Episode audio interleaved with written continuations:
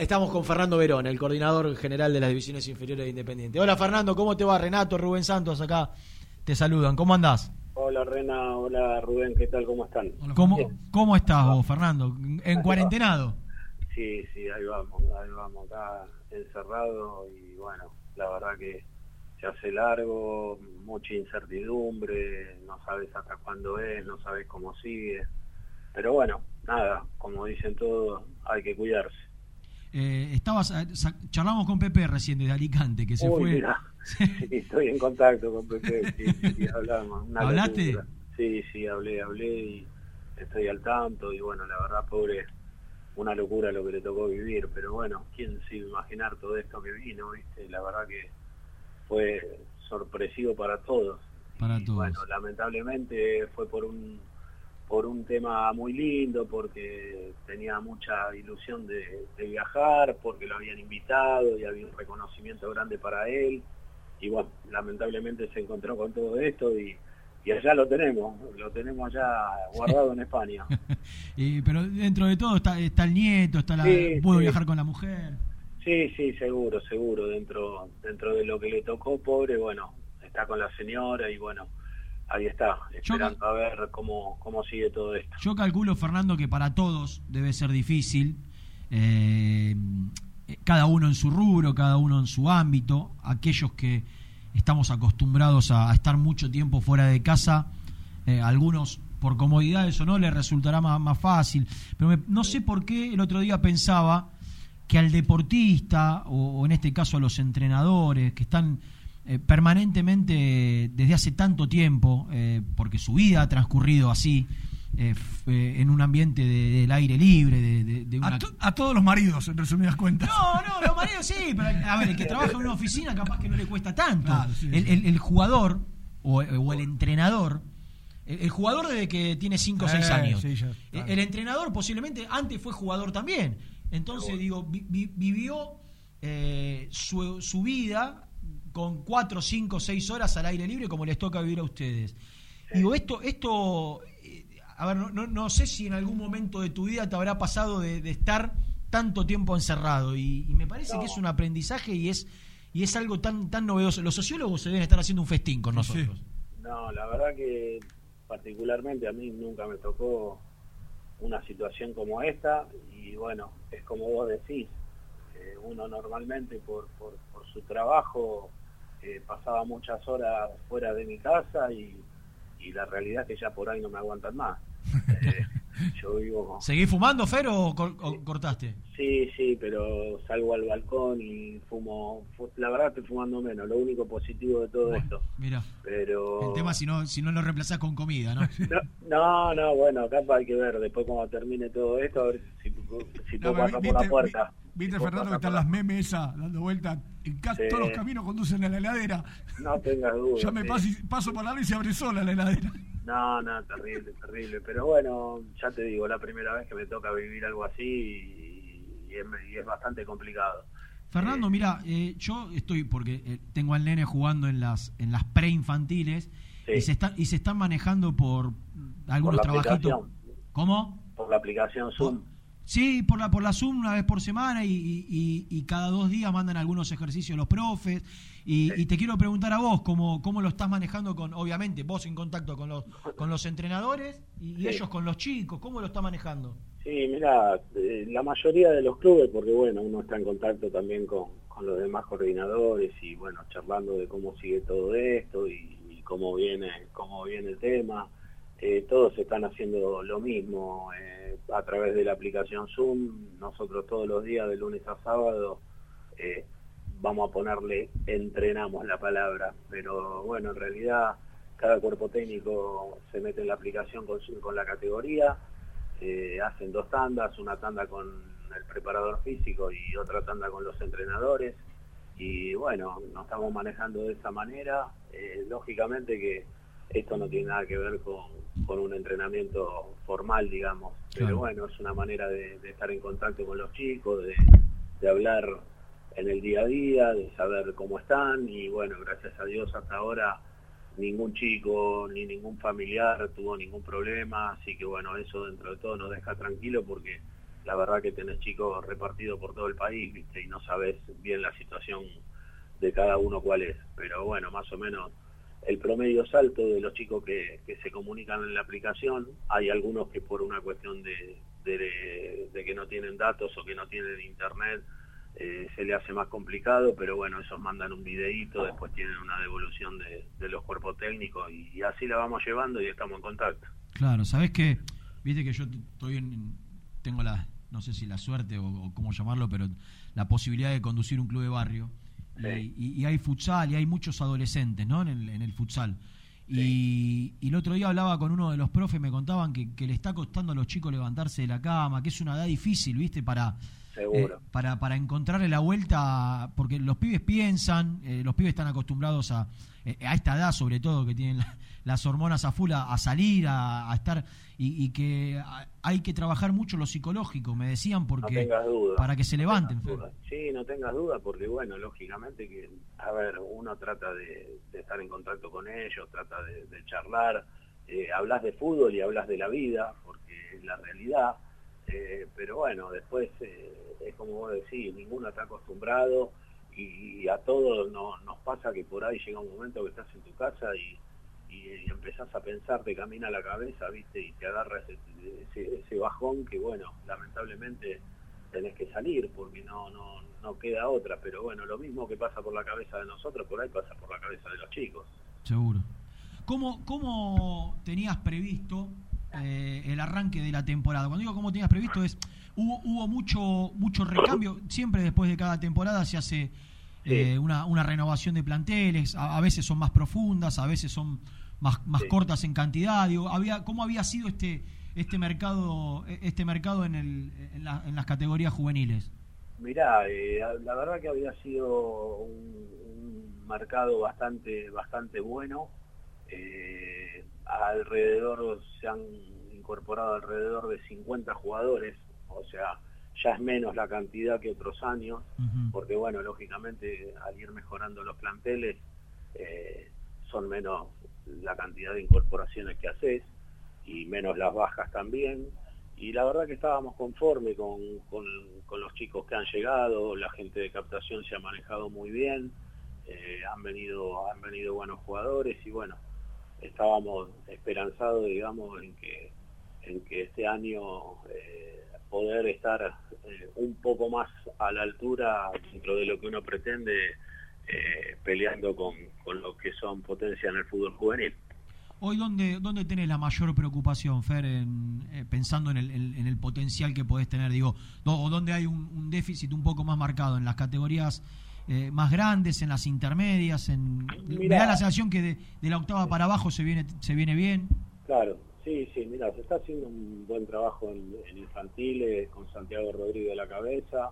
Eh, si las categorías que están en infantiles son buenas categorías, lógicamente que eh, cuando pasan a fútbol juvenil son menos los jugadores que hay que incorporar y bueno, eso viene, viene caminando bien.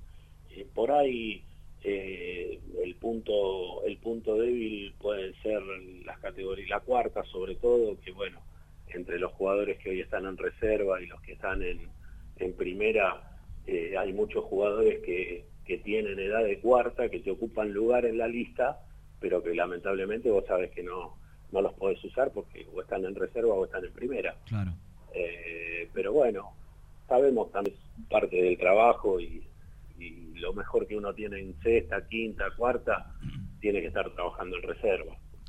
Fernando, mucho se está hablando por estas horas, hoy incluso salió un informe en Clarín, donde hablan varios preparadores físicos de, los planteles de primera, de cómo será la vuelta al trabajo, ¿no? Y, ellos hablan de, todos coinciden en lo mínimo tres semanas, y, algunos eh, diversifican en cuatro o cinco entre el ideal, pero tres mínimo y, y, entre 4 y 5 para que fuera lo ideal, con partidos amistosos en el medio. ¿Cómo, se trabaja con, lo, con los más jóvenes? ¿Es parecido? ¿Hay otra manera de trabajar? ¿Coinciden los tiempos? El tiempo de preparación es más o menos lo mismo. Cuando se devuelva vas a necesitar cuatro semanas para, para recondicionar a, a los chicos y, bueno, tenés que arrancar, esto es como arrancar otra vez de cero. Entonces, eh, bueno, yo lo que pasa que te soy sincero, soy, soy medio pesimista. eh, en el sentido de cuándo se va a volver con el fútbol juvenil. La primera yo calculo que va, que va a volver, eh, no sé cuándo, pero va a volver antes por una cuestión de, de, que tienen los clubes tienen que funcionar y por ahí a través de la, de la televisión y todo eso eh, lo pueden llegar a manejar, pero veo complicada la vuelta de juveniles. ¿Por qué, Fer? Y porque, ¿sabes qué pasa? Eh, por ejemplo, en Paraguay ya suspendió toda actividad eh, de reserva a la más chiquita que a vos se te ocurra eh, hasta el año que viene. Ah, sí. Paraguay, que ahí funciona con Mebol, tomó esa medida, hay que ver qué es lo que pasa.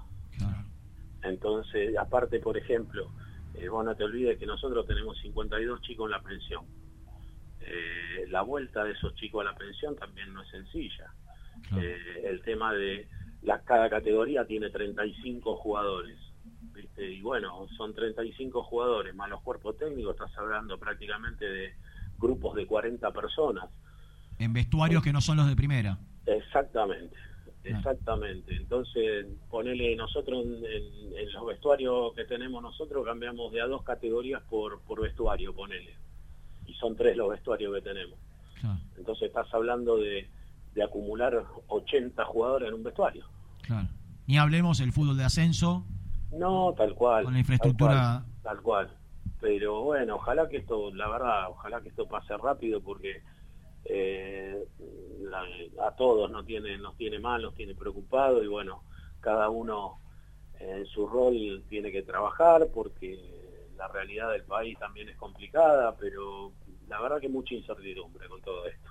Fer, te saco un poco del fútbol juvenil y te llevo relacionado al fútbol juvenil, pero, pero a la primera. ¿Cómo, cómo viste estos últimos partidos a, los chicos que, le está dando rodaje Lucas? Sé que tenés un diálogo fluido con, con Lucas, que hablas permanentemente con él. El último partido me gustó mucho, quizás lo mejor que hizo en primera eh, Alan Velasco, como que se soltó. Quizás jugar de entrada le sirvió para, para, para ir agarrando confianza a poquito, pero lo, lo vi muy, muy eh, muy mejorado en relación a, partidos anteriores. ¿Cómo los ves vos?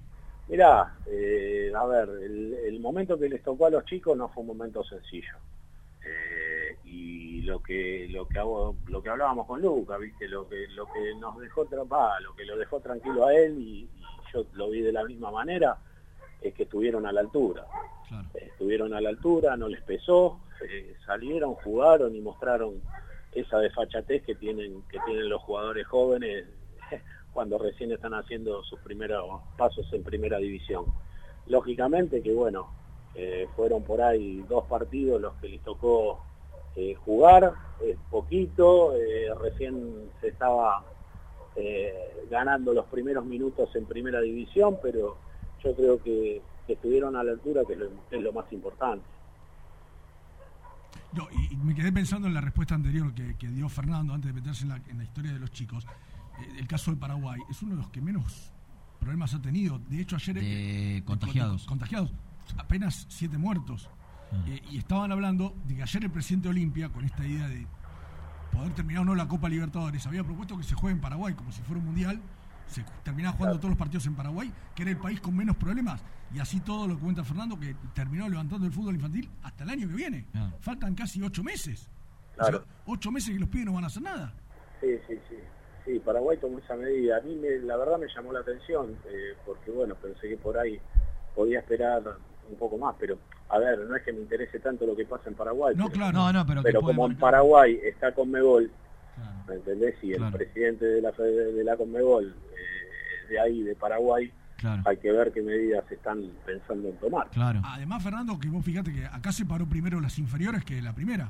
Sí, ah. sí, sí, sí. Rápidamente lo peor que hiciste. Nosotros llegamos a jugar un solo partido. Claro. Y bueno, justo empezaba el 14 el campeonato, jugaron las categorías grandes que viajaron a Mendoza, las chiquitas no pudieron jugar por el tema de la lluvia. Y bueno, ya entre, creo que eso fue el 14 el, entre el lunes 16 y miércoles 18 ya empezamos a liberar a todos los chicos de la pensión. Fer, la última. Eh, sé que justo antes de que, de que se decrete la, cuarentena, en, la serie de reuniones que tuvo eh, Burruchaga con Lucas y con, con los eh, gerentes administrativos y de fútbol, también se juntó con vos. ¿Cómo, cómo fue esa charla? ¿Por dónde, por dónde pasó sin, sin entrar, obviamente, el detalle, pero ¿por dónde, ¿por dónde fue más o menos? No, mira, la verdad que muy bien, muy buena la charla. Eh, yo estoy en, contacto eh, con, con, Jorge también, eh, hemos hablado en esta cuarentena un par de veces. Lógicamente que, bueno, él tenía que ver con su llegada, que era lo que se encontraba. Está haciendo un análisis muy importante de, de, de, lo que se encontró a, todo nivel, no nada más que la primera, sino todo lo que respecta al fútbol. Y bueno, está elaborando eh, su proyecto, eh, que no es que no, que no tenga proyecto, lo que pasa es que primero tenía que ver con qué se encontraba. Eh, para después, bueno, atacar lo más rápido posible aquellos focos que, que haya que atacar.